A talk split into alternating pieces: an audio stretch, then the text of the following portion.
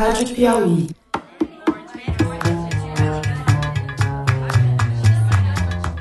Seja bem-vindo à Rádio Piauí.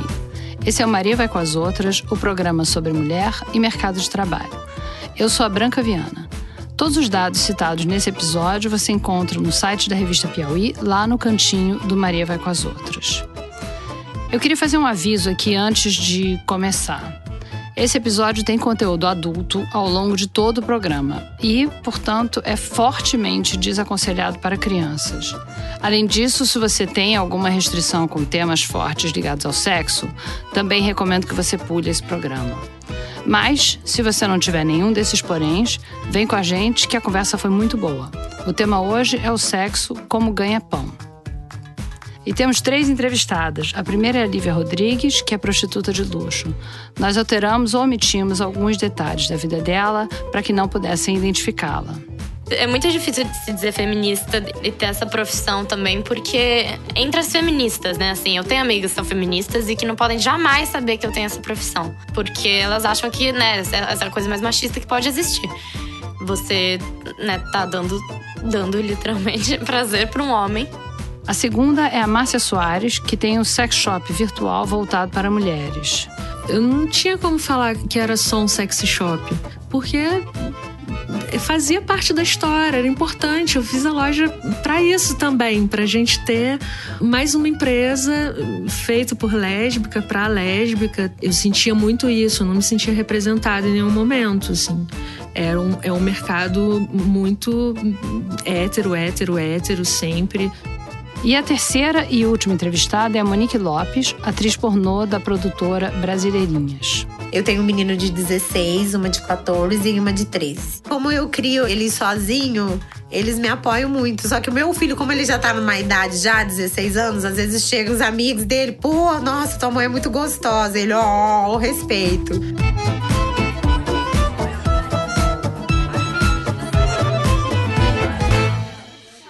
Oi, eu sou a Lívia, eu tenho 23 anos. É, nasci em Brasília, morei em São Paulo desde 5 anos. É, moro em São Paulo atualmente.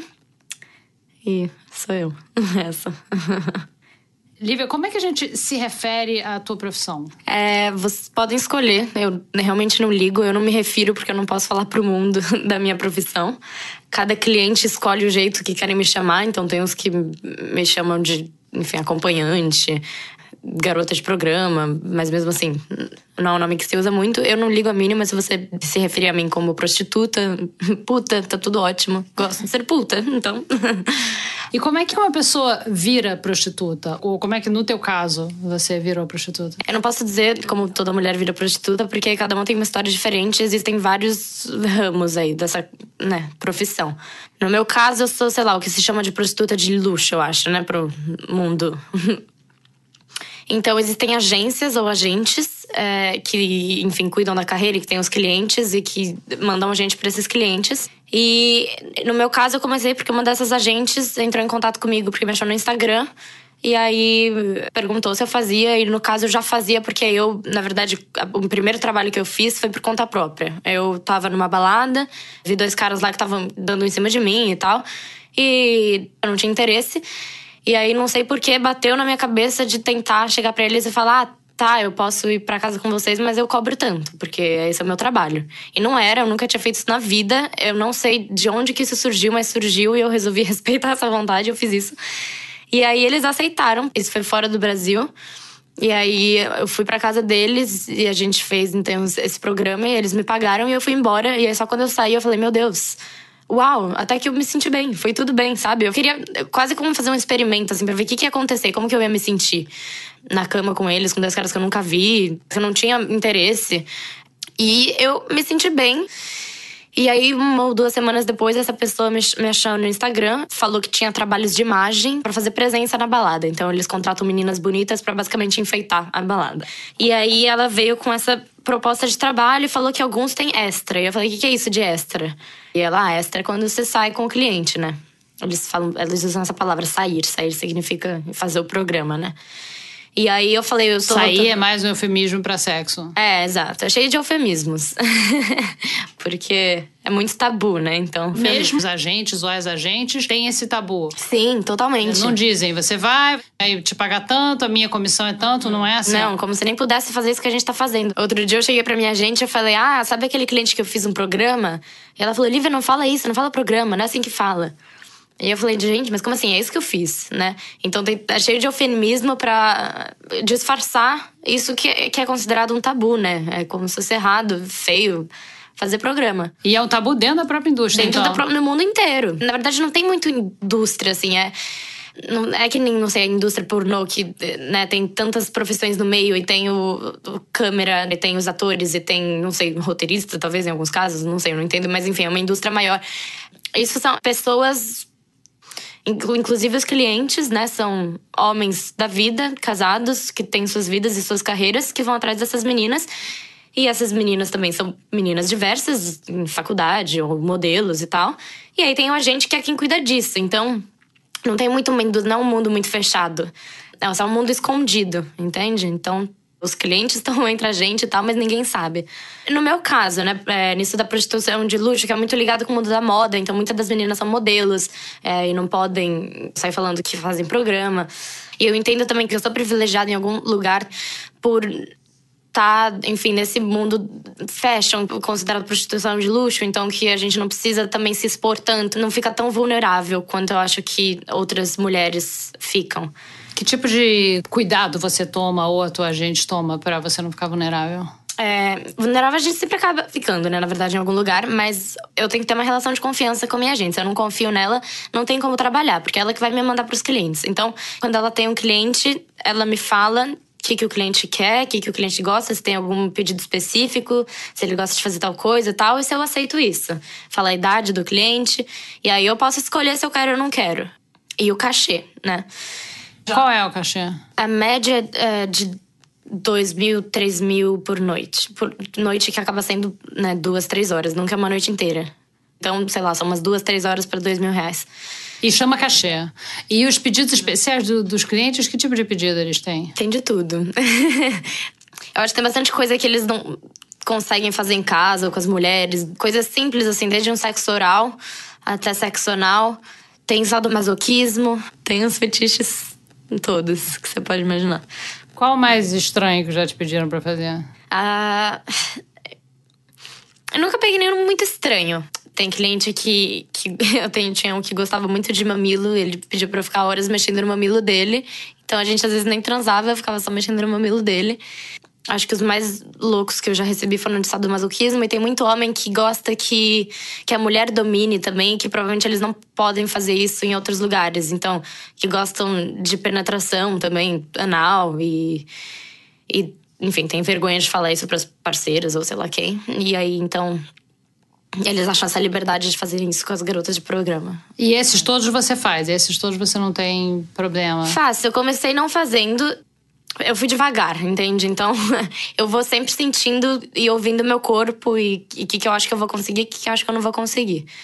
Eu fiz sexo anal pela primeira vez com um cliente e não estava combinado antes. Aconteceu lá porque eu achei que eu estava pronta e que estava tudo certo, eu estava até curtindo e eu deixei rolar e rolou. E aí, depois disso, então eu comecei a aceitar sexo anal porque eu vi que era uma coisa que eu conseguia fazer. Mas se eu recebo uma proposta que eu acho que eu não vou conseguir, eu falo, não, não vai rolar. Quando é coisa mais forte, mais agressiva, que eu acho que vai doer, que eu vou passar por dor. E eles respeitam o que tá combinado. Quer dizer, se você Sim. não combinou, eles não vão querer na hora Sim. querer que você faça. Comigo nunca aconteceu né, deles não respeitarem. Mas isso também é uma coisa que eu tenho que confiar. Eu tenho que confiar na minha gente, que ela vai me mandar para pessoas que, que são confiáveis nesse sentido, né? Mas a gente fica também vulnerável e exposta. Mas. Já te aconteceu alguma, alguma situação difícil? Ah, não. Não, nunca aconteceu situação de risco. É, já aconteceu uma situação que eu fiquei meio mal comigo mesmo. Tem alguns clientes que pedem para viver fantasias, né? Então a gente inventa personagens e alguns criam até histórias em cima. Então falam que você é uma escrava, que veio de tal lugar e tudo mais. E teve uma vez específica que eu acabei entrando muito nessa história. Eu vivi muito personagem, que era uma personagem muito sofrida. E aí foi muito difícil para mim psicologicamente. Então eu saí do trabalho e eu fiquei chorando, fiquei devastada por dias. Uau. Porque eu vivi muito personagem e senti muito que aquela menina que não era eu teria sentido. Era uma coisa de humilhação, de, de dor, de, enfim, de, de prender. E aí você não volta mais nesse cliente ou o que, que você fez? É, não, eu até voltei. É um cliente que, que é recorrente, é, não tem problema com ele. E até depois, no fim, eu como falei com ele. Nossa, aquela vez eu me senti super mal.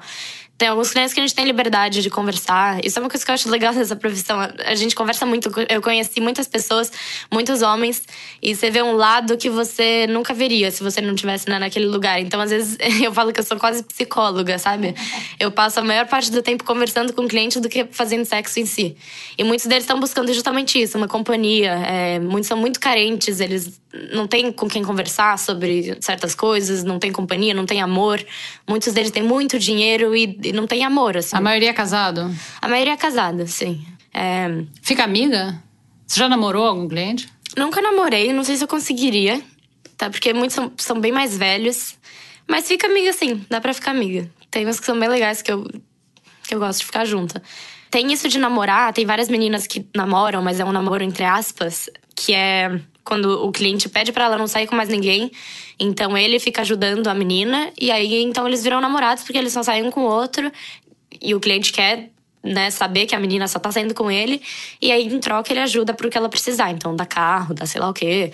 Ele pede exclusividade. Pede exclusividade. E chama de namoro. Chama de namoro. É mais então. um eufemismo. É, exato. É namorado. Eu tenho um cliente que pediu para ser meu namorado.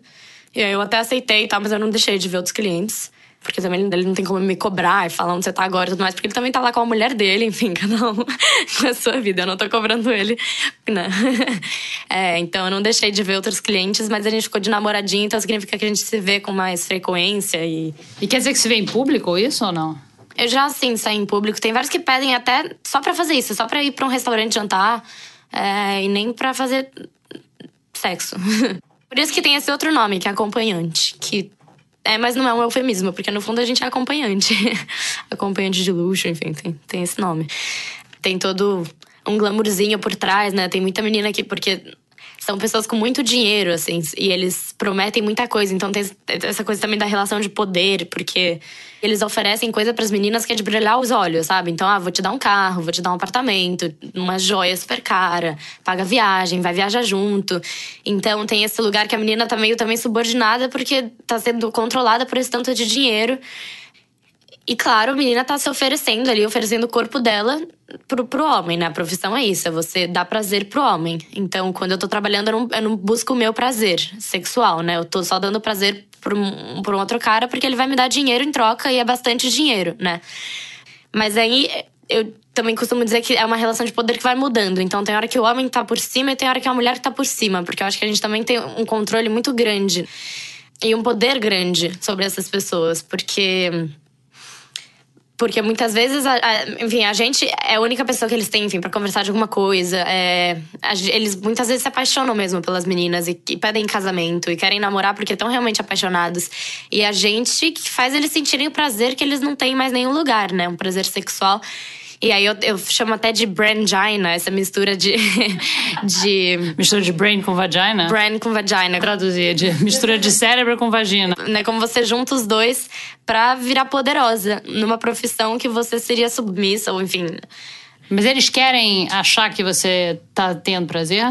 Sim, sim. Você tem que fingir que você tá sentindo prazer com todos eles. Às vezes acontece de você realmente sentir prazer. Mas eu queria te perguntar, já aconteceu de você gozar com o cliente? Já, já. É, já aconteceu com um específico. Ele era mais novo e mais atraente, enfim, porque tem uns que são muito mais velhos, que poderiam ser meus avós, e aí fica um negócio impossível, assim, não tem como. Eu finge que eu tô tendo prazer, mas não, não tô tendo nenhum, mas também não tá sendo um negócio ruim para mim, sabe? Isso que é o mais importante. Enquanto não for ruim para mim, tá tudo certo, sabe? Mas também sentir prazer eu não preciso. E é muito importante também saber como dividir o sexo do trabalho e o sexo nosso casual. Como é que você faz isso? É, acontece de forma natural, assim. Eu tenho um namorado, ele sabe da minha profissão, aceita, tudo certo. Eu chego em casa e falo, nossa, eu já tive esse cliente que falou isso e isso, eu compartilho com ele as histórias. Ele é super mente aberta, o que é super raro, infelizmente, mas enfim.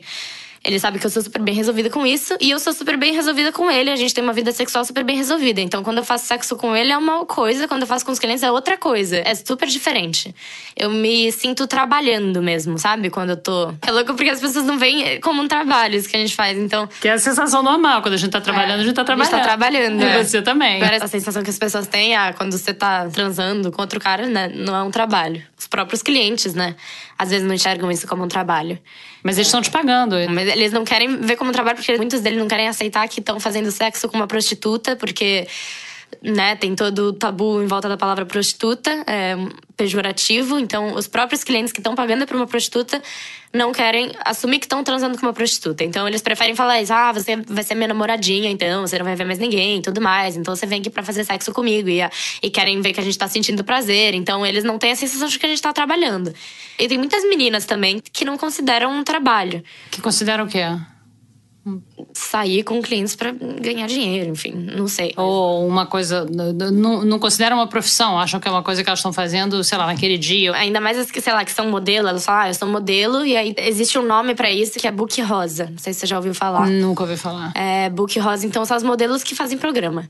E aí, então, elas muitas vezes, os agentes delas são os agentes da própria agência de modelo. É o mesmo agente que faz. É a mesma agência, às vezes. A mesma agência. São agências conhecidas enfim, dizem trabalhar só com modelos. Chegam, às vezes, clientes para as agências e falam: Olha, eu quero uma menina nesse perfil para passar a noite, eu vou pagar esse tanto, que é um tanto muitas vezes absurdo. E aí o pessoal da agência chama as meninas para isso. Então tem todo um setor nas agências que é do Book Rosa, que são os bookers que trabalham só agenciando as meninas para clientes de programa, né? As outras meninas, você ficou conhecendo elas como? Em festa? Deve ter festa também, né? Você... Tem festa, eu conheci algumas. Algumas que eu converso por WhatsApp, só porque tem várias viagens que acontecem que vão várias meninas. E aí teve uma que a minha gente quis me mandar e eu fiquei meio receosa. E eu pedi para conversar com algumas meninas que iam também pra saber se elas já tinham feito, enfim. E era para onde? Tem para vários lugares. Essa específica era pra Arábia Saudita. com pessoas de lá ou pessoas daqui? Com as meninas todas daqui, é, não só do Brasil, mas de outros países, sei lá, da Europa, é, Estados Unidos, enfim, para os príncipes de lá. Ah, olha só, é. eles trazem do Brasil. Eles trazem de onde for, as que eles mais gostarem. Aí bota todo mundo, manda o avião, bota... Bota todo mundo no avião, chega na Arábia Saudita, no aeroporto você já tem que comprar né, uma burca, não sei se é uma burca completa, mas enfim. Você tem que sair assim, pra na rua você ficar toda coberta, pra depois você ficar toda despida na, na cama dos príncipes. e o que você achou? Eu fiquei morrendo de medo, por isso que eu pedi para conversar com as outras meninas, porque no Brasil já é um lugar super machista, que às vezes eu já fico com medo só de sair na rua e não ser estuprada, né? Num lugar que a mulher é ainda mais objetificada do que aqui no Brasil e tem que ainda sair mais coberta, eu fiquei morrendo de medo. Mas eu não cheguei a fazer essa viagem, porque não deu certo de itinerário e tudo mais, mas é uma viagem muito bem paga. São 5 mil dólares por dia.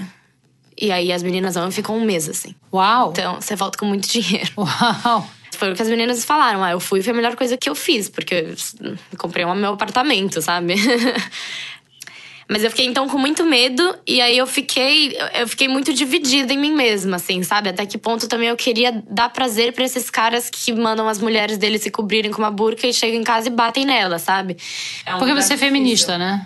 Eu, eu me considero feminista, assim. Eu porque eu acredito em direitos iguais entre gêneros. E eu acho que isso é feminismo. E a Arábia Saudita, realmente, para feminista, não é um. Exatamente. Só que eu sou muito, então, a favor da gente ter uma liberdade de escolha, sabe? Por isso que eu falo que é muito diferente a gente falar da prostituição de luxo dessa prostituição, enfim, das mulheres que ficam na Augusta. Porque muitas dessas mulheres, elas talvez não tiveram muita escolha e, e foram porque, né, precisavam comprar o pão do jantar. E elas, sem escolha, acabaram nesse lugar. E já no meu caso, foi um negócio que eu tive essa escolha. Eu que fui atrás. É, depois chegaram em mim, mas eu tive a opção de escolher ou não, sabe? É uma coisa muito bem paga e tal.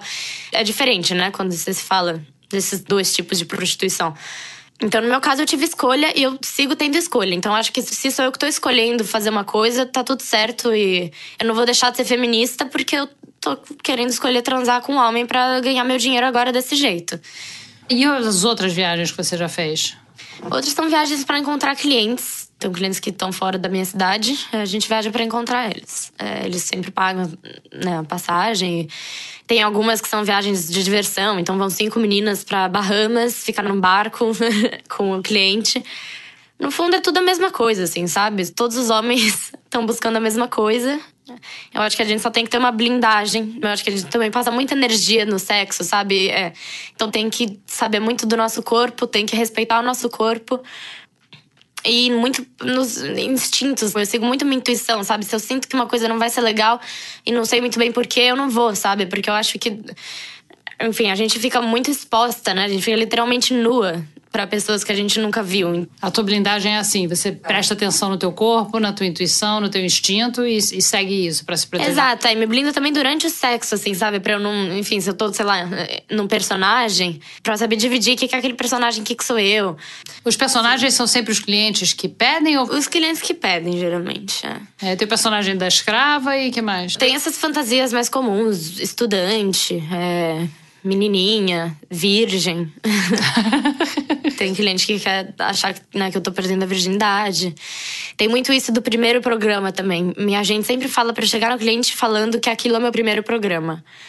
Porque aí ele se sente meio que privilegiado, é, tá com uma menina que nunca fez isso antes, e também porque isso é um tabu, né? E é feio você ser prostituta, então é ótimo ele estar tá com uma menina que nunca fez isso antes. Primeiro é. programa você ainda não é talvez não se eu ficar com ele. Se eu ficar só com ele, aí eu não sou prostituta, eu sou namoradinha, entende? É, eu chego muitas vezes e falo, ah, é minha primeira vez e tal. e não é. é. E você tem muitos clientes repetidos? Sim, quando o cliente gosta, ele pede para repetir. Acontece muito, então, de pagar mais nas próximas vezes, né? Porque a primeira vez tem a taxa da gente e tal, e na segunda vez não precisa mais. Ele paga uma taxa menor pra gente para pagar mais para mim. É sabido, a gente, inclusive, né, passa meu, meu celular direto pro do cliente antes de eu encontrar com ele, então é. Nem fica sabendo se você encontrou ou não, se não quiser. Fica sabendo, porque o cliente deposita pro, pro agente, né? A parte da gente. Quanto que fica com a gente? Não sei. Eu sei que. Ah, tá, porque você recebe a tua parte? É uns trabalhos, sim, que o, o cliente chega para mim e me paga tudo em dinheiro. Sei lá, cliente que não pode usar banco por X motivos, e me paga tudo em dinheiro e depois eu deposito na conta da gente. É, então, por exemplo, um trabalho de 5 mil, mil foi pra gente, sabe? Mas varia muito.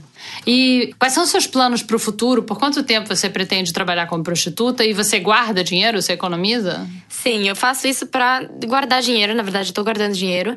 Muita menina faz porque já quer gastar e comprar coisa de luxo. Eu tenho uma lógica um pouco diferente. Eu quero guardar o meu dinheiro para terminar a faculdade e me sustentar. Durante a faculdade? Durante a faculdade e depois, né? Porque eu sei que sair da faculdade não é a coisa mais fácil do mundo. Então, eu já moro sozinha. Enfim, eu quero ter uma independência financeira. Eu não pretendo achar um namoradinho e ficar dependente financeiramente de nenhum namoradinho. Então, eu tô guardando meu dinheiro para isso. Quanto tempo mais você pretende trabalhar como prostituta? Ou você não tem isso na tua cabeça? Eu vou seguindo o flow, assim. Eu não tenho isso na minha cabeça. Até quando meu corpo aguentar e eu estiver bem fazendo isso, eu farei, entende? A tua família sabe? Não. Não, meus pais não sabem. Minhas amigas sabem, algumas, mas é delicado. Tem que muito saber para quem que você vai contar. A primeira amiga que você contou, como é que foi? Então, a primeira amiga que eu contei, ela até que reagiu bem, mas eu acho que é, é, difícil de entender, assim. Então, ela, ela respeita o que eu faço, mas em algum lugar ainda existe um preconceito. Como é que você identifica isso nela? No caso dessa minha amiga, ela, enfim, ela é minha melhor amiga, então ela respeita e aceita o que eu faço. Então é difícil eu ver um preconceito, mas ela é quase um preconceito por falta de entendimento também sobre o assunto, sabe? Porque não é uma coisa comum, né? Então ela pergunta sobre se eu tô bem, se eu tô bem fazendo isso em excesso, e assim, eu tô ótima, sabe? Como se também se eu, eu como prostituta não pudesse estar bem resolvida com o que eu tô fazendo. E eu claramente sou. E eu acho que o resto do mundo também não acreditaria nisso, então é por isso que eu não falo. Eu acho que é, o fato né, de eu não poder contar para essas pessoas ninguém saber, a única pessoa que sabe é, são minhas melhores amigas, né, já mostra o preconceito que existe. E eu acho que tá até num lugar que é da mulher não poder ser bem resolvida no sexo em geral, né? Uma mulher que é bem resolvida com sexo já é um tabu, eu acho. Ela sendo prostituta ou não. Eu acho que para você é, ser prostituta, você tem que ser bem resolvida com sexo. Porque é a sua profissão. E as mulheres não são bem resolvidas com sexo, infelizmente. Mesmo as meninas jovens, assim, da tua geração, você acha que não são bem resolvidas? As minhas amigas têm certeza que não, tem muitas que não são. De ter vergonha de corpo, de, de não conseguir gozar. São jovens. Não, todos com minha idade. Mas é uma, é uma coisa, um mundo muito machista que a gente vive. E hoje em dia com o Instagram, acho que isso fica pior ainda, porque a gente vê muitas mulheres muito perfeitas e a gente se compara. E aí até eu já tive dificuldades com meu corpo e, e, e, depois que eu virei prostituta, na verdade foi legal porque eu comecei a me enxergar linda de novo. Eu passei por uma fase meio difícil de não ser segura de mim mesma, de não me achar bonita e tudo mais. E também tem todo esse negócio de que, né, mulher tem que satisfazer homem, então mulher não pode sentir prazer. Eu acho que tá assim impregnado já num lugar muito profundo, sabe, de, na nossa sociedade. Então não é que a gente aprende isso na escola, mas é já no lugar, por exemplo, vídeo pornô, a maioria dos vídeos pornôs são feitos para homens, né? Então a gente já, já meio que cresce, já vai virando adolescente, vendo que pro homem tudo bem falar de masturbação, pra mulher não, sabe? Todas essas coisinhas pequenas vão fazendo, eu acho que seja mais difícil pra mulher de ser bem resolvida com o sexo. E eu, como feminista, né, acho que todo mundo tem que se liberar e transar à vontade. É só das vantagens de ser feminista. Pois é. a gente devia usar isso como propaganda pro feminismo. Seja feminista que você vai ficar bem resolvida com sexo. Exatamente. Pode ser o teu. Eu vi falando em rebranding do feminismo, esse pode ser um excelente rebranding. E é muito difícil de se dizer feminista e ter essa profissão também, porque tem amigas que são feministas e que não podem jamais saber que eu tenho essa profissão. Porque elas acham que, né, essa coisa mais machista que pode existir você, né, tá dando literalmente prazer para um homem. Mas você tá recebendo para isso. É uma troca, exatamente. Eu e para mim foi super libertador, sabe? Eu acho que existem relações muito mais machistas, relações fora do mundo da prostituição. E mulheres que sofrem abusos e tudo mais, né, que estão fora desse mundo, nesse meu mundo do sexo, não. É uma escolha minha. Eu, né, eu que sou dona do meu trabalho. É uma transação profissional. E eu, eu li, na verdade, um, um depoimento de uma prostituta que que não era bem resolvida e odiava e sentia nojo. E depois que ela parou de fazer isso, ela nunca mais conseguiu sentir prazer transando de novo. Então isso também existe, sabe? Que eu tô falando de mim. Eu não posso dizer como que é com as outras meninas. Acho que cada menina tem uma relação com o corpo, cada menina tem uma relação com o sexo. E com esse trabalho. É, então, esse relato dessa menina que eu vi, ela destruiu a relação com o sexo dela por causa dessa profissão. No meu caso foi diferente, eu me libertei, assim. E eu encontrei em mim um poder, sabe? Que eu não, nem sabia que existia, que é o negócio do brangina, do, do vagina com a cabeça. Eu vi os homens tão mais velhos e tal que eu conseguia conquistar literalmente, assim, na cama e, e na conversa. E isso é muito legal, muito legal ver que você tá conseguindo deixar uma outra pessoa maluca por você, sabe? E não só com seu corpo, porque não adianta você também ser só, ser só um corpo bonito, né?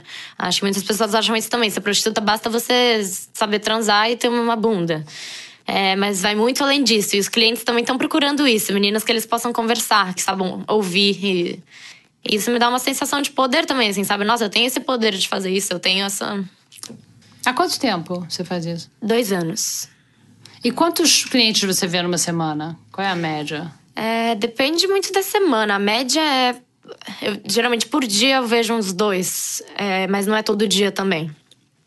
Fim de semana, por incrível que pareça, é quando eu menos trabalho. Você falou que eles são quase todos Porque eles são casados e tal, então fim de semana eles ficam com família.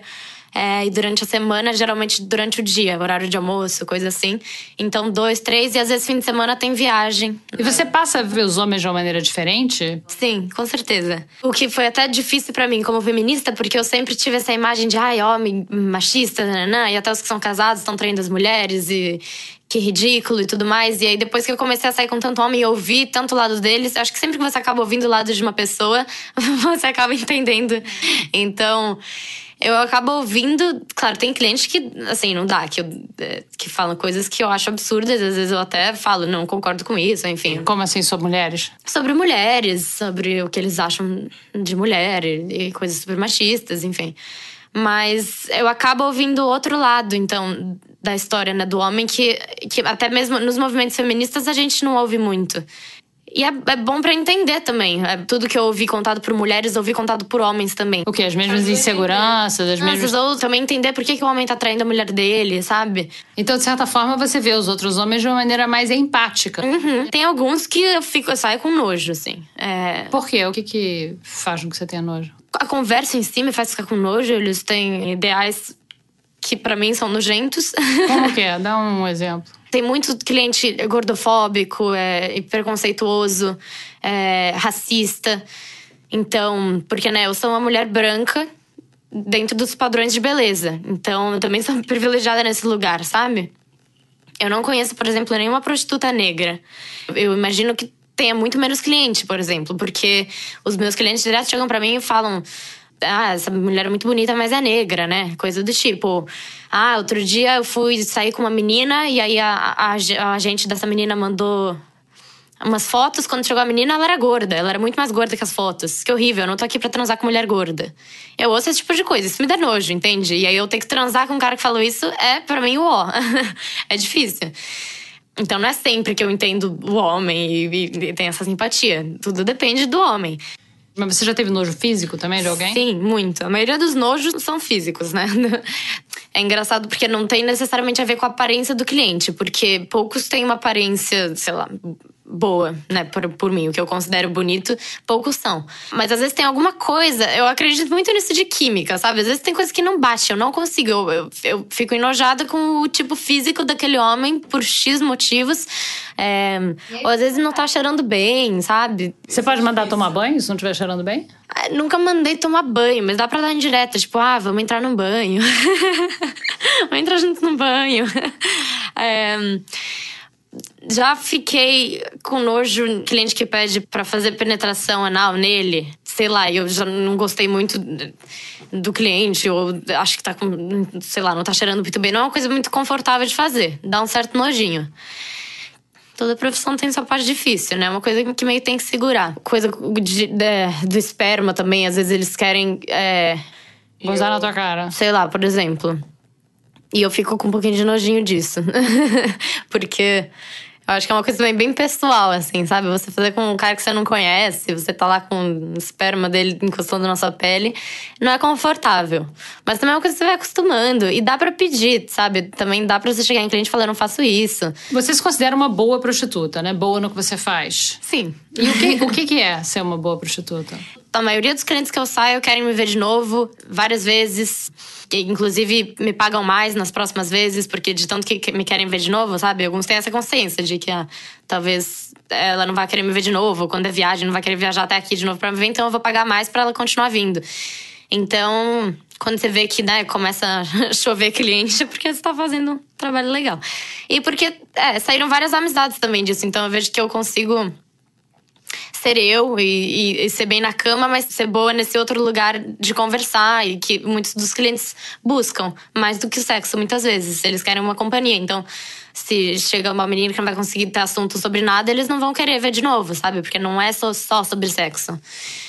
Eu gosto do que eu faço, então acho que isso ajuda também. Você gosta? Eu gosto, por incrível que pareça. eu digo por incrível que pareça porque eu lembrei agora de uma conversa que eu tive com uma amiga minha que eu contei. E aí, onde eu cheguei pra ela e falei: Meu, eu gosto do que eu faço, eu gosto de ser prostituta. E ela fez uma cara de surpresa, tipo: Não, não tá certo. Como assim? Como você pode gostar disso? Como você pode gostar de transar com um velho de 65 anos? Sabe? Mas eu adoro o que eu faço, por todos esses outros motivos. que bom. Dá pra ver, né? Dá pra notar que você é bem tranquila com isso. Pois é. é. Obrigada, Lívia. Obrigada a você.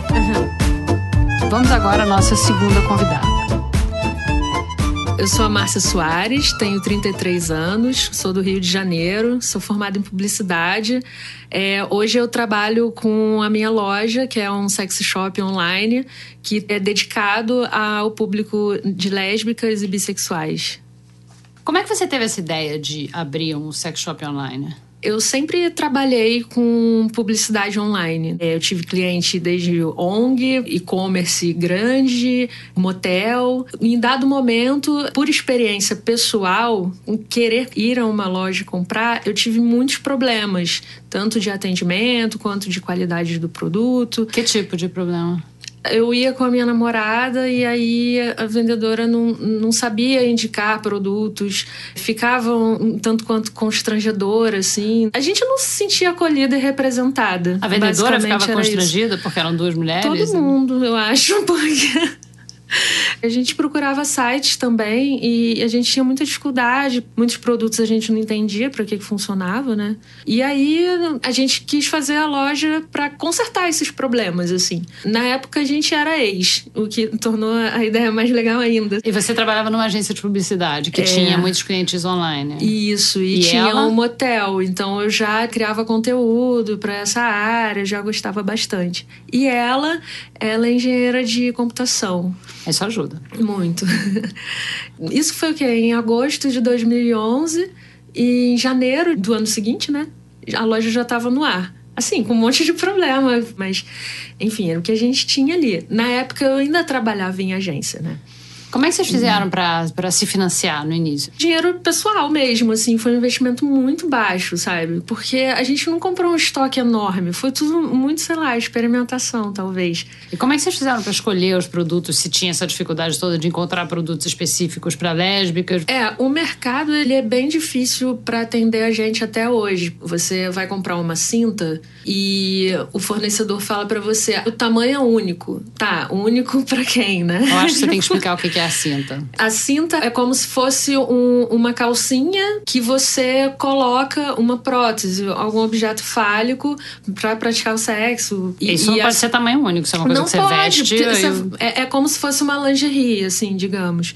É muito vendida para mulher lésbica e para casais héteros também que fazem a inversão da mulher usar a cinta com o homem, né? E a pessoa na minha loja, ela não tá vendo, é uma loja online, né? Então ela tem que saber até que número veste. Eu preciso dessa informação para vender. E a qualidade também. Você vê muito por aí cintas que tem uma qualidade horrível. Eu até brinco, essa cinta com certeza foi fabricada por um homem hétero, assim, que não vai usar. Porque sabe? machuca. Porque é horrível. A prótese sai no meio do uso. São muitas questões, assim.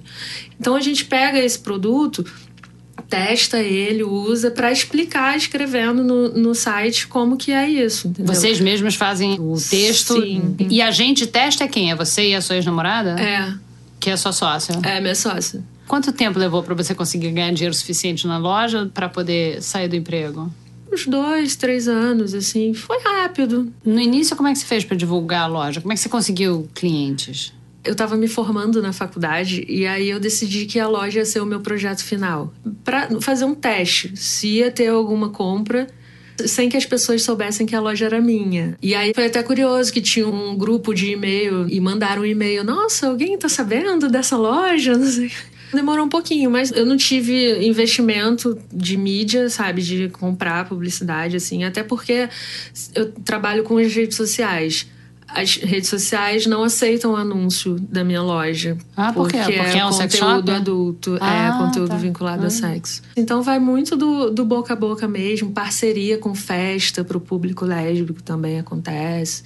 Então vai muito devagar, assim, mas numa velocidade que para mim é isso que eu espero mesmo, assim, para mim tá, tá legal, tá atendendo bem. As parcerias com as festas, como é que funciona? Eu já fiz isso de colocar uma lojinha, assim, numa festa num bar. E eu procuro sempre colar, eu uso sempre essa palavra, né? E o que quer dizer? A ideia do colar velcro, né? Então, Ah, sempre o colar tem uma pegada boa, assim. Você falou que você trabalhava com motel antes na agência de publicidade e que isso te facilitou. Em que sentido? É, eu trabalhava com eles fazendo conteúdo para redes sociais, no início de redes sociais. E depois de uns anos, quando eu fiz a loja, a dona me chamou para ser parceira deles lá também. Hoje eu tenho catálogo lá com os meus produtos nas, Nas suítes. suítes? E você tem pessoas já que trabalham para você ou você e a tua sócia fazem tudo sozinha? Não, basicamente sou eu sozinha. Porque como a minha sócia tem a outra empresa, fica tudo basicamente comigo. É claro que assim, qualquer problema, qualquer dúvida, qualquer troca de ideia, qualquer piada a ser compartilhada, ela tá sempre ali, sabe? Nunca tive funcionário até agora. Não que eu ache uma ideia ruim, tá? É, eu nunca pensei até hoje em ter uma empresa enorme, cheia de funcionário e tudo mais. Porque eu gosto de fazer tudo, eu gosto de comprar o produto, eu gosto de testar o produto, lógico. É, aliás, essa é a parte é a que mais parte. me pedem emprego, né? Testador de produto, assim, testadora, né? Você dá de presente para amigas para testarem? Sim, também. Para saber outras opiniões também, né? Um gelzinho, por exemplo, a minha sensibilidade é diferente da sua, que é diferente da, de outras mulheres. Então, o que para mim pode ser ótimo, para você pode não ser. E eu gosto de toda a parte do teste, de embrulhar o pedido, de fazer cartãozinho. E a parte de internet, você faz também? Faço. Quando eu recebo produto novo, e eu vejo que ele tá bacana para entrar na loja, que tem muito produto também que sem condição, assim, que tem cliente que pede: "Ah, você tem aquele produto XYZ?" Olha, não tenho. E aí por que que eu não tenho? Porque esse produto não tem registro.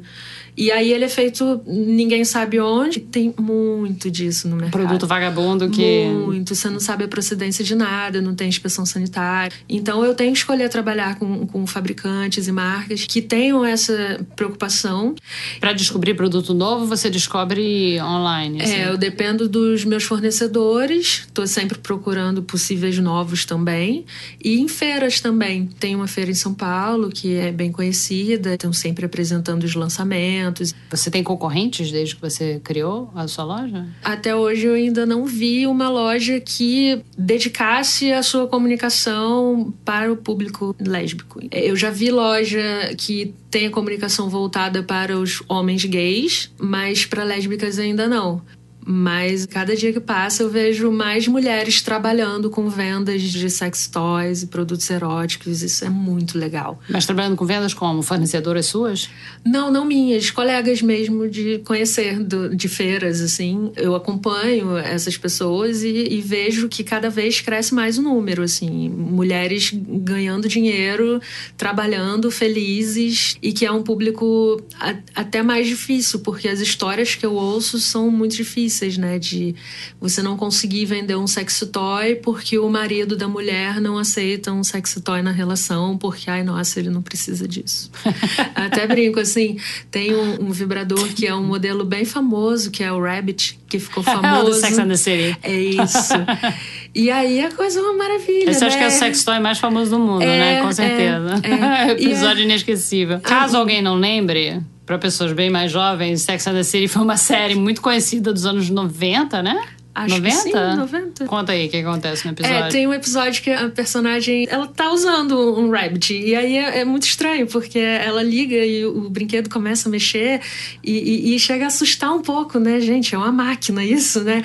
Por onde eu começo, porque ele faz muitas coisas, é um produto muito democrático. A maioria das mulheres gosta dele porque, como ele faz coisas diferentes, alguma coisa você vai gostar sabe? Então tem muita procura. Basta experimentar as várias coisas que ele faz. É, e aí tem mulher que fala assim: ah, mas meu marido talvez não, não vai gostar disso. Eu falei: ah, o Rabbit não tem como competir. O seu marido vai perder, sabe? Não, não compare. Brincadeiras à parte, assim, isso, isso é muito sério, né? A pessoa não aceitar porque o homem acha que o produto vai substituí-lo. Que o produto quando, é, uma, é uma concorrência. É, quando na verdade tem que somar, sabe? É, é muito simples, é só você ter a ideia de que não é substituição, é soma. E você só tem a ganhar com isso, né? Você tem cliente homem também? Faço venda para homem. É muito raro, assim. Às vezes recebo e-mail com perguntas de homens que querem comprar presentes para as mulheres. É, mas então tem pouco. os homens que não querem usar porque tem ciúmes do vibrador é. e os homens que, que querem dar de é. presente para as mulheres. É, tem de tudo sempre, né? O que, que vende mais? Olha, na minha loja, por ter esse direcionamento, eu tenho uma venda de cintas bem considerável, assim. O Rabbit também é um, um, é um muito famoso, um grande clássico. E a, a, parte de cosmético, o Brasil é realmente um campeão, assim. Um o que, que, você chama de cosmético? O que, que é, é um gelzinho, óleo, lubrificante, é, gelzinho que esquenta, que esfria, aqueles clássicos. Atualmente tem um muito famoso que é de jambu. O que, que, é, é jambu? Jambu é, é, é aquela plantinha que é usada na culinária da região norte. Eu vi chegar aqui no Rio com a cachaça que o pessoal tomava cachaça, cachaça de jambu. Cachaça de jambu. E fica com a boca tremendo, a língua. E aí começaram a fazer o vibrador líquido, né? O efeito é muito legal. E o que, que a tua família achou de você ter um sex shop? Eles ficaram preocupados, quando eu digo assim, minha família, eu falo mais do meu pai e da minha mãe, né, especificamente. Eles, a preocupação deles foi se ia dar certo e eu ia ficar bem com isso. Não houve aquela coisa, ai, que absurdo, que promíscuo. Não, eles ficaram fazendo piada, sabe? Hoje até é mais engraçado, eles fazem muitas piadas. Com, com o teu trabalho? É, mas são sempre piadas tranquilas, assim. E tem aquela coisa de presentear a família, né? Eu já dei um, eu já dei um vibrador para minha avó, né? Então, assim. Quando você criou a tua loja, todo mundo da tua relação sabia que você era lésbica? Não. Os meus pais sabiam, mas não era falado assim para todo mundo. E, e sempre que eu falava da loja, eu não tinha como falar que era só um sexy shop quando eu ia dar alguma entrevista, porque fazia parte da história, era importante. Eu fiz a loja para isso também, para a gente ter mais uma empresa feita por lésbica para lésbica. Eu sentia muito isso, eu não me sentia representada em nenhum momento, assim. Era um, é um mercado muito hétero, hétero, hétero sempre. Então, primeira matéria que saiu foi logo numa mídia grande, num domingo. e foi aí que tudo começou a andar, sabe? Então a loja até ajudou nesse papo. Hoje é outra relação, assim. Hoje já tudo muito mais tranquilo, como deveria ser com todo mundo desde o início.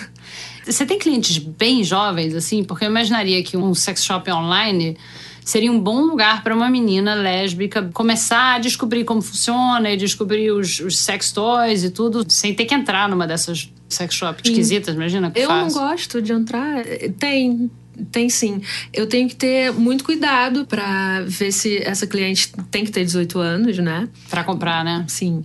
Mas eu recebo e-mail, sim, de meninas falando: ah, eu tenho minha primeira namorada, nunca usei um sexy toy. O que você recomenda para iniciante? Essa pergunta, sim, vem muito. Eu não vou ter um padrão. Porque não existe. Você tem que ver o que, que você gosta, pensar o que, que você gosta. E o ponto também, se você quer comprar para usar com a sua namorada, vejam juntas, decidam juntas, escolham juntas, né? É importante também. Então, eu fico distribuindo conselhos, assim, é legal. Então, você tem um papel importante de educação sexual da sua clientela. É, de certa forma, sim. Eu não, não, sou médica, tem coisas que eu não posso responder. E digo, sabe? Por exemplo, já perguntaram por que, que a gente recomenda que se use preservativo numa prótese com a cinta. Aí a menina até perguntou, porque, ah, engravidar a gente não vai, né? Mas assim. E aí eu expliquei para ela que um ponto é para preservar o, o, produto, qualidade durabilidade. mesmo, durabilidade, isso. E o ponto também de você trocar durante o uso, assim, se você compartilha o produto, você tem que trocar. E aí eu falo, é, se você tem mais dúvida em relação a isso, conversa com a sua ginecologista sabe? Porque eu não posso ficar falando muito porque eu não sou médica. Eu sou publicitária e eu tenho que estudar o produto, entender o produto e explicar ele para você para ver se você gosta ou não. Eu acho que você não falou o nome da loja ainda aqui, né? Como é. se chama a sua loja? A loja chama The L Vibe. Não foi pensado um nome lindo na hora com o nosso departamento de marketing. Na hora de inventar a loja, a gente pensou no seriado L Word, que era o seriado de lésbicas de muito tempo atrás. É, acho Talvez que, é. algumas meninas não tenham conhecimento, mas se eu não me engano, foi o primeiro seriado com temática lésbica que teve bastante alcance, né? Tem outras mulheres empresárias no ramo? Nossa, muitas, é? muitas, muitas. Nessas feiras, né, tem até fabricantes e fornecedores que fazem congresso, então é muito legal, porque teve um congresso desse que eu fui falar sobre a loja e, e sobre o público, e todo mundo ali vendia sex toy que nem eu, teoricamente, todo mundo concorrente. Teoricamente, né? Porque na real todo mundo se ajuda, assim, mó bonitinho. Bom, eu nunca tive problema, assim. E. Nossa, e foi muito legal, porque veio todo mundo falar comigo, assim, foi muito interessante. E tinha gente que vinha falar: Nossa, eu tenho uma cliente lésbica, eu não sabia o que indicar para ela, qual é o produto. Eu, ah, não tem um produto específico, é tudo a mesma coisa. Você conversa e é um, é um entender, né? Só que como eu sou lésbica, é mais fácil. A gente não pode colocar todas as lésbicas dentro de um grupo porque somos pessoas e todo mundo tem gostos diferentes. Porque tem muita gente dali que eu imagino que nem saiba como é o sexo lésbico. Já ouvi coisa, ué, mas a lésbica vai comprar um negócio fálico? Gente, sim, você não tá vendendo um homem, sabe? Ah, não vem junto. Não vem junto, sabe? Mas tudo, claro, conversando com muito cuidado, porque se a pessoa tá ali querendo saber uma coisa que você informar, não tem por que, né, não informar a ela. Então é, é muito legal essa troca, sabe? Eu vejo cada vez mais mulheres trabalhando com isso, tendo o produto em casa e vendendo pra amiga na academia. Tipo Avon, Natura. Isso, isso. E também lojas online, lojas físicas e muitas mulheres. Tem muitas mulheres que entram com o marido, com o sócio, né? Casais que são donos de sex shop. Isso. Mas tem uma que eu conheço que trabalha com a mãe. Então é maravilhoso. Com a mãe? Com a mãe. A minha mãe também me ajuda muito. Há pouco tempo eu tava morando com ela. Ela ia no correio para mim. Ela adorava, assim, vinha coisa nova eu ia mostrar para ela. A gente trocava uma ideia, assim, é muito legal. Então, e, e você vê que a coisa vai se multiplicando, porque aí a quantidade de mulher que nunca teve acesso a esse produto, que nunca teve um orgasmo, Olha a quantidade de história boa que, que você que, ouve assim? que eu ouço é? nesse sentido de mulheres se descobrindo, mulheres conhecendo o seu corpo. Eu sempre prego isso, assim, de conhecer o seu corpo, para saber qual é o produto que você gosta. Você tem que saber o que você gosta. E se você também não sabe, vamos descobrir. Você aprende com seus clientes também? Nossa, muito. É. Por exemplo, uma vez eu tava numa festa que eu fiz parceria e aí veio um casal de meninas. Ah, você que é dona do sexy shop? Caramba, a gente já rodou a cidade inteira procurando um produto. Será que você tem? Aí eu, ai, assim, né? Tomara. É, uma cinta que tem um pênis que ejacula. Aí eu fiquei. Isso existe? Uau, existe. Agora E- sou eu que digo, uau! É.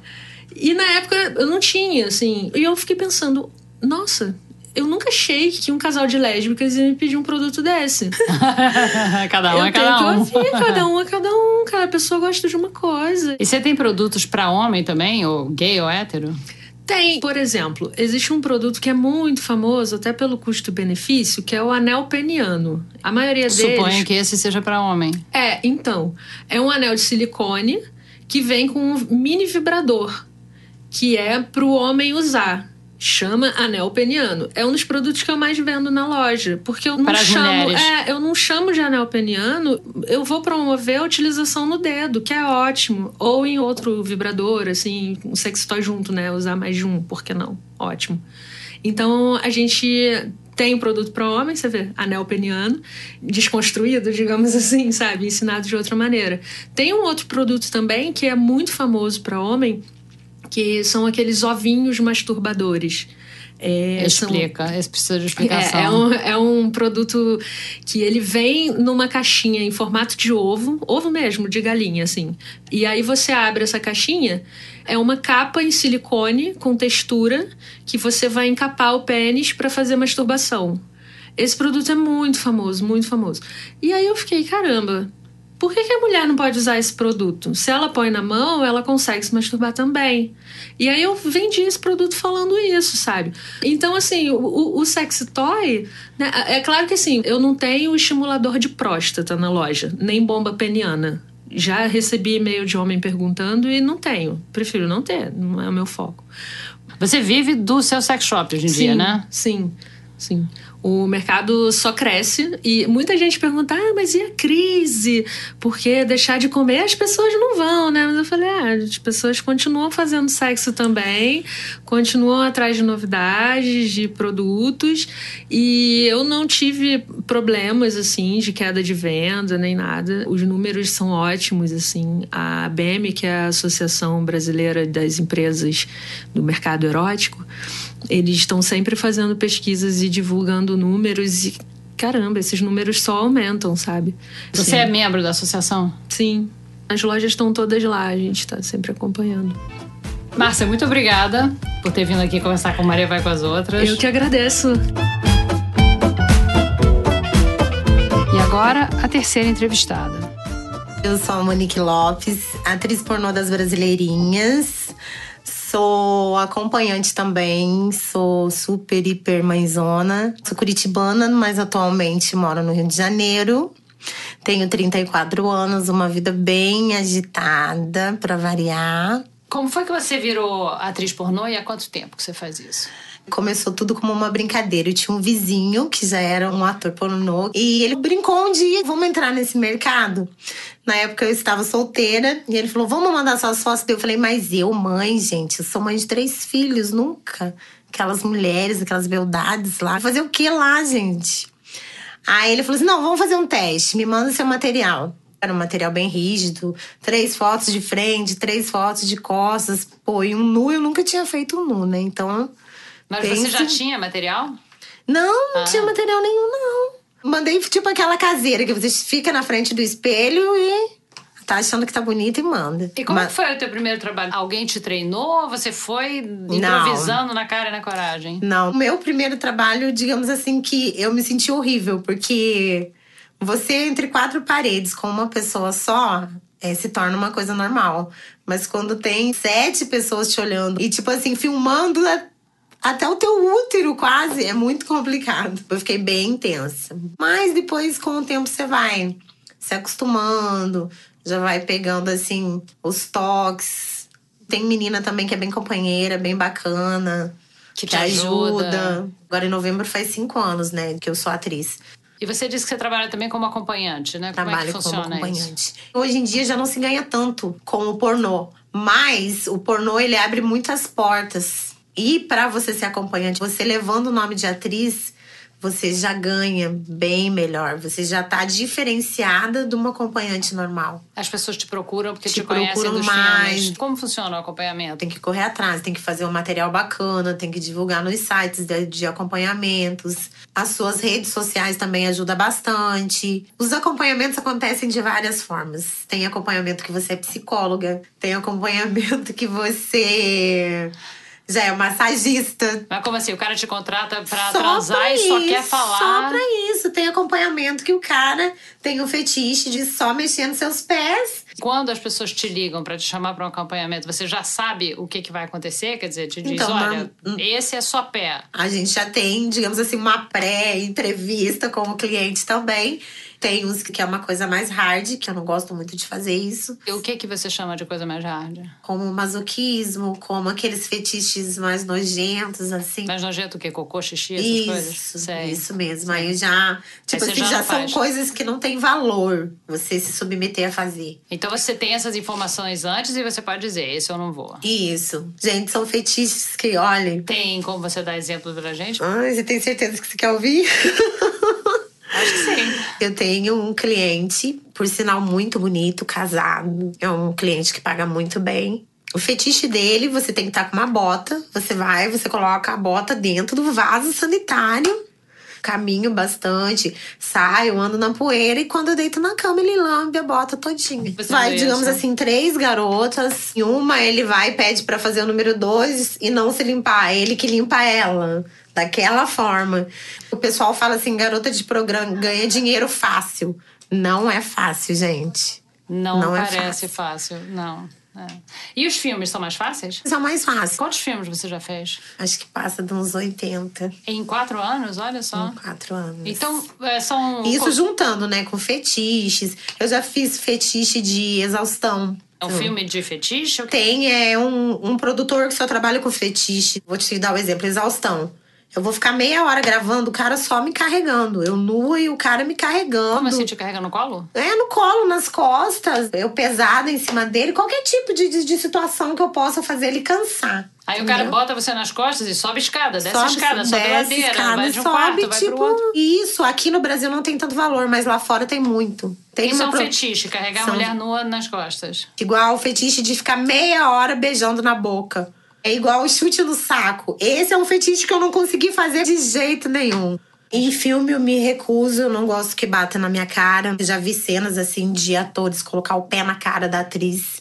Eu acho que isso rebaixa muito a mulher. Tá certo que sexo vale tudo, gente, mas tem certas coisas assim que eu acho que não tem necessidade. E com um trabalho de acompanhante é a mesma coisa. A Se mesma o cliente coisa. quiser te dar tapa na cara, A você mesma não deixa. coisa, não deixa. Igual um tapa no bumbum, gente. O homem adora dar tapa no bumbum. Aquele tapinha sensual, assim, é gostoso. Mas tem um que te mete a mão que dá vontade de virar pra trás e dá-lhe um também.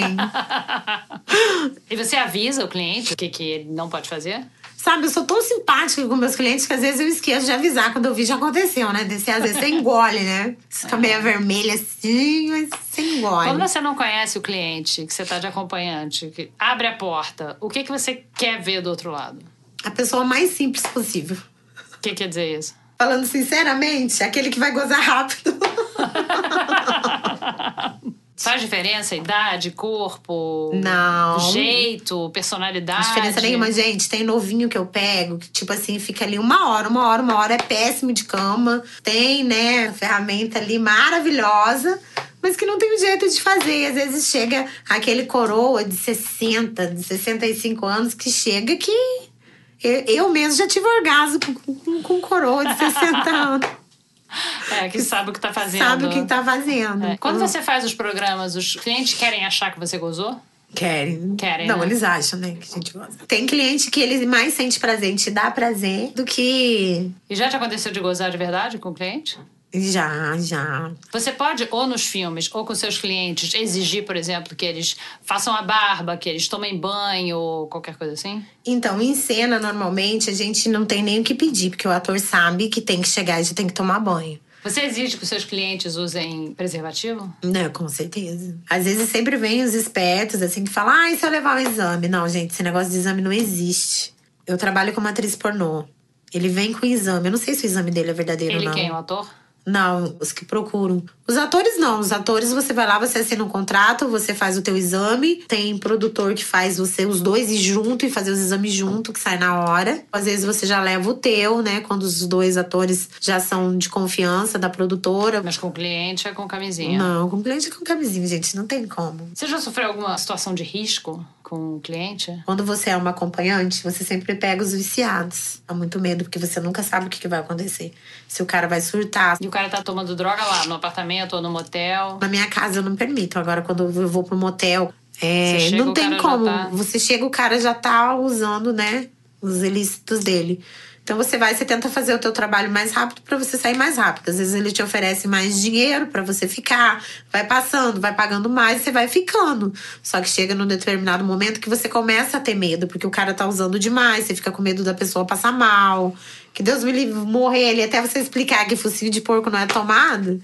É complicado, bem E eles complicado. não fazem questão que você use, né? Não. É Não, só pra não, eles. Até não. porque sobra mais pra Oferecem, eles, né? Mas aí você usa se você quer. Aí às vezes tem que fazer aquele truque, né? Você joga o cabelinho do lado, dá aquela soprada e fala que foi. Entendi. Você Tem, finge tem, que você tem cheirou. todo um macete, gente. Até pra você beber, às vezes. O cara vai no banheiro, tem aquele vasinho de planta ali, você joga ali, ai, já bebi. Quantos clientes você atende numa semana normal que você tá aqui no Rio?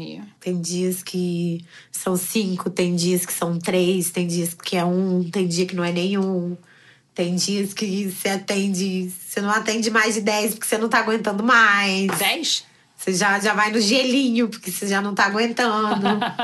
Aí no outro dia você descansa. Então varia muito. É porque aí você passa uma semana aqui tem que aproveitar bem a semana. Tem que aproveitar né? bem. Você é chamada pra festas também? Pra Por festa, dias? bastante, bastante. E quanto você ganha por programa? Varia muito, varia de 300 a 1000 a 2000. Depende, de- Depende de depende quê? muito. Depende de perfil de cliente, depende de, de quantas horas, depende se eu tenho que me deslocar do meu local para outro local, depende se é fetiche ou não. Fetiche normalmente eu cobro mais caro. E você já trabalhava como acompanhante antes de começar como atriz pornô? Então, quando eu separei do pai dos meus filhos, é, os três estudavam em escolinha particular. E o homem, quando você separa, ele quer voltar e, e você não quer, né? Ele não aceita, então ele não me ajudava com nada. E eu, como eu era muito orgulhosa, eu recebi o meu primeiro convite para ser acompanhante de uma garota de 16 anos. Como assim? Na verdade, não, né? Ela me vendeu para uma cidade lá em Santa Catarina. Ela com 16 anos, ela, Ela com agenciava 16 pessoas. agenciava. E eu fui. Mas, e tipo ela te assim. convidou e falou o quê? Você. Não, você vai lá, ir- você vai ganhar dinheiro, você tá sofrendo aí, teus filhos estudando escola em particular, deixa com a sua mãe e tal, vai lá, você vai ganhar muito dinheiro. Fui pra uma cidade chamada Itajaí, em Santa Catarina, cidade portuária. Acho que foi a pior coisa da minha vida. Por quê? O que que era? Ela te chamou pra fazer o quê? Se- eu era pra fazer acompanhamento. Eu fui pra uma casa noturna, pertinho do porto, onde eu fui roubada, onde eu vi uma menina de 22 anos fazer um aborto. Eu vi a criança, então isso me chocou muito, mexeu Nossa, muito. lá na casa noturna? Isso, mexeu muito com o meu psicológico. E nessa casa noturna, eles pagavam a passagem pra você e você ficava presa, retida na casa. Nossa. Só que essa conta você trabalhava, mas a conta nunca diminuía. Eu tive que pular um muro com a ajuda de um cliente pra mim conseguir ir Eles embora. prendiam, trancavam a porta e não deixavam Trancava, você você sair. só ia no supermercado com os seguranças da casa. Então, tipo, quando eu consegui sair, eu fiquei mais ou menos, acho que umas três semanas nessa casa. Eu peguei trauma, eu falei que nunca mais ia trabalhar. Nisso você nunca tinha trabalhado como acompanhante. Nunca. Nossa, a primeira vez, o Nossa. primeiro programa que eu fiz era o mais, mais fofinho que tinha saído comigo. Fofinho. Tipo assim, quando ele colocou o dinheiro na cama, assim, e falou assim: Ó, tá aqui o dinheiro do seu programa. Gente, é, é muito ruim. Então o que foi ruim não foi o sexo em si com o fofinho, foi o fato de depois ele É. te pagar. Nossa, gente, não, tem fofinho que é muito mais gostosinho do que os magrinhos, mas. E eu vi que você tem mais de 20 mil seguidores no Tenho. Instagram. Você é reconhecida na rua? Sou bastante. como é que- Rodoviária, quando eu chego. Esses dias aconteceu de eu estar com a minha filha. Ele chegar, oi Monique, tudo bem? Só que como meus filhos já sabem, Ah, teus né? filhos sabem. Já, Que idade já tem teus sabem. filhos? Eu tenho um menino de 16, uma de 14 e uma de 13. Ah, já são grandes, né? Já, Mais já. difícil de esconder, né, com a cidade. Com certeza. Então, é tipo que- assim, às vezes elas acham legal, mas às vezes já teve situações assim meio constrangedoras tal. De você ser abordada por fã enquanto É, você tá porque, tipo filhos? assim, tem fã que sabe chegar, sabe conversar, sabe pedir uma foto. E já tem fã que já chega falando besteira perto de você. Às Mesmo vezes você tá com a sua com- filha, fica uma coisa meio desagradável. E o que, que os teus filhos acham do teu trabalho? Como eu crio ele sozinho, eles me apoiam muito. Só que o meu filho, como ele já tá numa idade já, 16 anos, às vezes chega alguém perto de mim, ele. Ele já se impõe um pouco. Ele já Ele fica com aquele brigar? ciúme, né? Tem os amigos dele, pô, nossa, tua mãe é muito gostosa. Ele, ó, o respeito. E a tua família, o resto da família? Pai, mãe, tio, tio, prima? Então, gente, isso foi a parte que mais me surpreendeu. Porque a minha família é uma família do interior, né?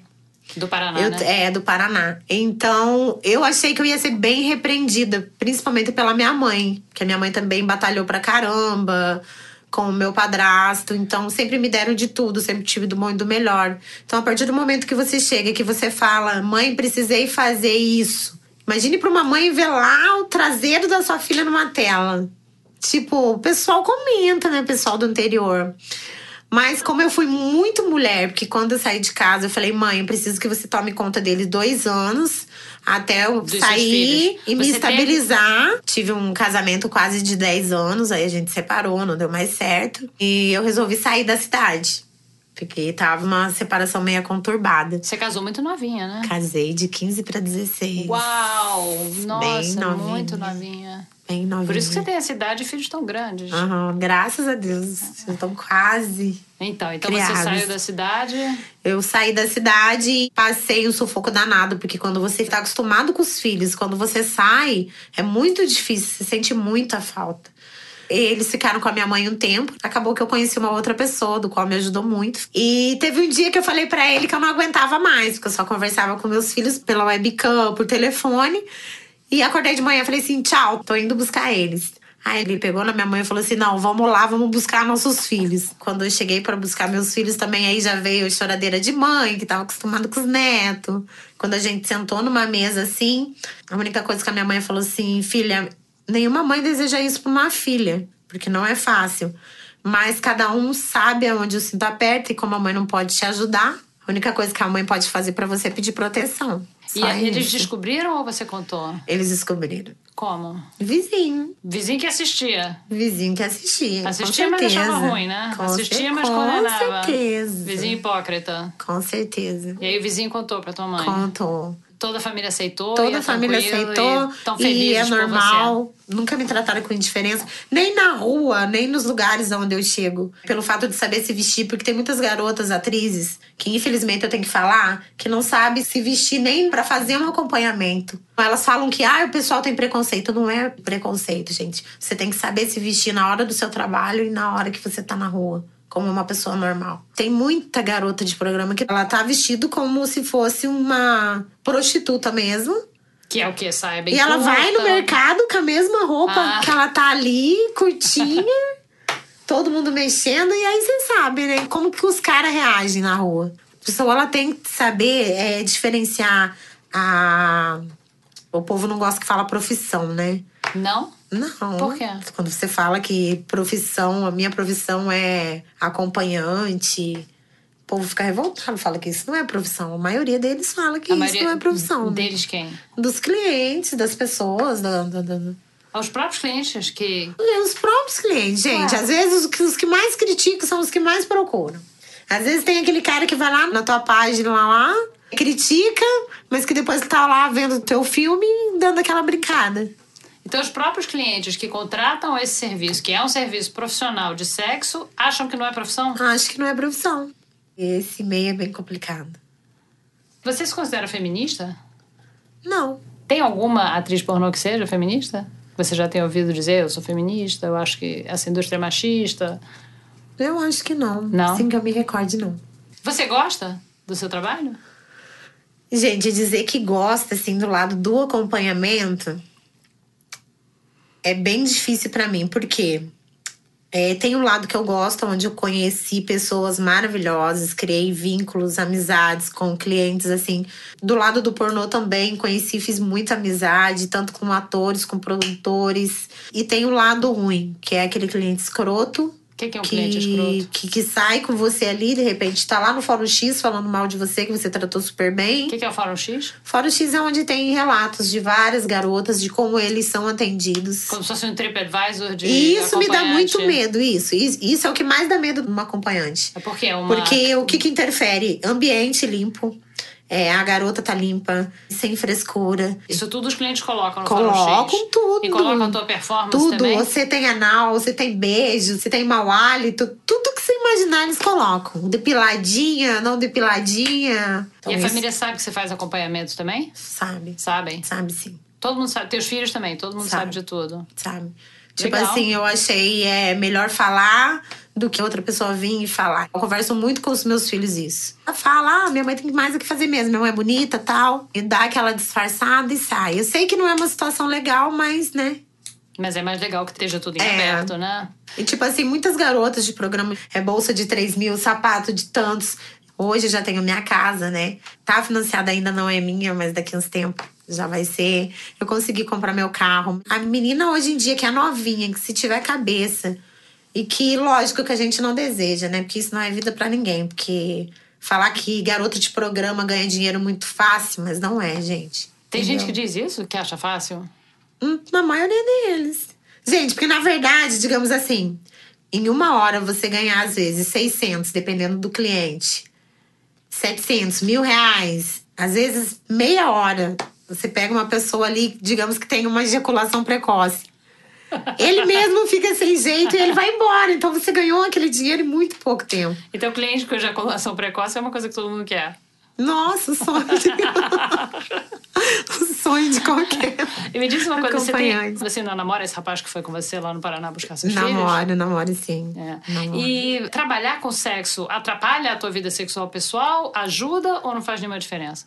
Às vezes até a pimenta, porque às vezes eu acabo comentando alguma coisa com ele assim. Ah, fui atender um casal, tal. Aí já começa a falar umas coisinhas pra ele E ele gosta. e a pimenta. É. Então você atende casal também? Atendo muito. Muito? É? Tem muita procura disso.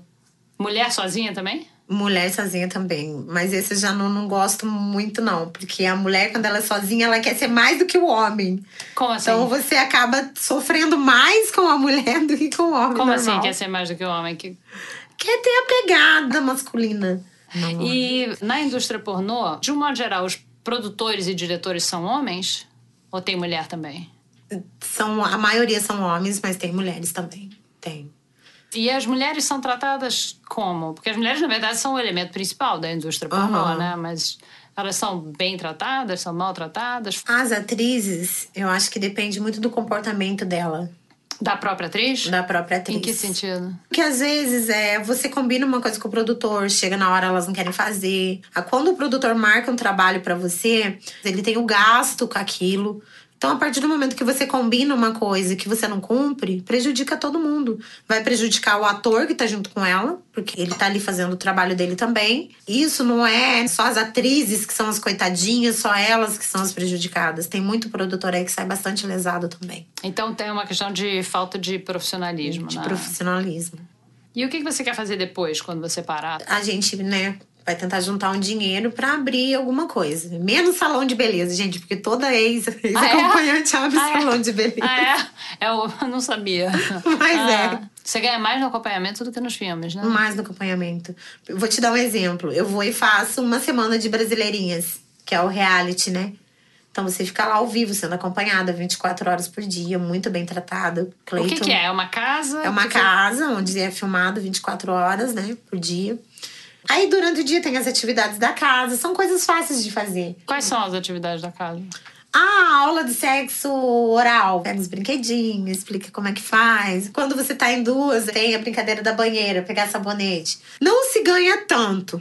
Porém, quando você traz o nome das brasileirinhas, se você vai fazer show numa casa noturna, pra você dançar três músicas, você ganha lá os seus 1.500, 2.000 reais. Você Só- faz isso também? só Show pra- em casa noturna? Faço. Eu, às vezes eu fico muito triste com atrizes, às vezes, que saem do ramo, que falam, ah, eu não ganhei nada com o pornô.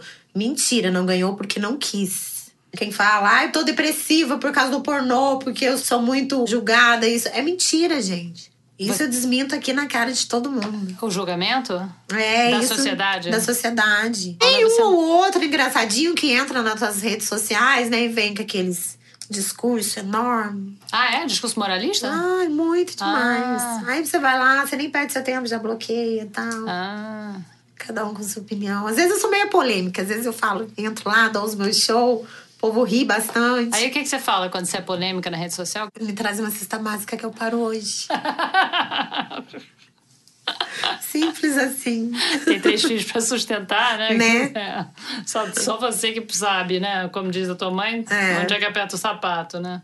Muito obrigada, Monique. Gente, obrigada a vocês. Obrigada por nos acompanhar nesse nono e penúltimo episódio do Maria Vai com as Outras. Você pode ouvir esse e todos os programas que foram ao ar até agora no site da revista Piauí ou então no seu aplicativo de podcast preferido. O programa também está disponível no YouTube, só em áudio. Vocês podem entrar em contato com a gente usando o hashtag Maria Vai com as Outras nas redes sociais da revista Piauí ou então escrevendo para o bom e velho e-mail, que no nosso caso é mariavaicoasoutras.revistapiauí.com.br. A gente recebeu, aliás, um e-mail muito especial da Marina Zones, ou Mazones, como a gente chamou no último programa. E só para recapitular aqui para quem não ouviu o último programa. Ela tinha dito num tweet que o Maria Vai com as Outras estava ajudando ela a reaprender o que era o feminismo. Aí eu fiquei curiosa de saber o que ela queria dizer com isso e pedi aqui no ar, no final do programa passado, para ela explicar como ela tinha aprendido o que era feminismo da primeira vez e o que estava aprendendo agora de novo com o programa. Resumindo um pouquinho o e-mail que ela nos mandou em resposta, foi o seguinte: ela disse que aprendeu o que era feminismo durante a faculdade, em campanhas como Chega de Fio Fio, e que na época ela militou bastante. Mas, nas palavras dela, ela levou muita paulada, quando não concordava com um ou outro aspecto. Acabou saindo da militância por acreditar que não tinha lugar para ela dentro do movimento. O primeiro episódio do Maria que ela ouviu foi o nosso sexto episódio chamado Lugar de Homem, e ela ficou muito impactada com a entrevista da Adinaildes Gomes. Eu vou ler o trechinho final aqui da carta da Marina, tá? Agora abre aspas. Nesse momento, acabei reencontrando esse conceito básico de feminismo, que foi o que me levou para ele em primeiro lugar. O empoderamento feminino através da profissão, de ter consciência que a mulher sofre na sociedade algumas coisas que os homens não sofrem, porque eles dominam os espaços de trabalho e que a gente precisa chegar chegando, que nem a de Naildes, para que isso não aconteça com as nossas filhas. Mas você também não precisa concordar com tudo que jogam para cima de você. Se você gosta de levar uma cantadinha de rua de vez em quando, você gosta, uai, e pronto. Acho que me vi refletida nela, que está vivendo o empoderamento feminino, mas que não sente que o movimento feminista tem lugar para ela. Fecha aspas. Recebemos também um e-mail de uma diplomata que ouve Maria a caminho do Ministério das Relações Exteriores, onde trabalha. Ela não quer ser identificada porque discussões de gênero ainda são tabu no seu ambiente de trabalho. Mas ela disse que as mulheres são apenas 23% do corpo diplomático e que ela se identifica com muitas das situações vividas pelas nossas entrevistadas o problema de como levar a família quando são transferidas para um posto em outro país, a saia justa de, nas reuniões, serem tomadas como subordinadas e não como especialistas, ou a frequência com que são chamadas de esforçadas, porém nunca de brilhantes, como acontece com seus colegas homens. O nosso décimo e último episódio dessa temporada, pela ordem, seria no dia 8 de outubro.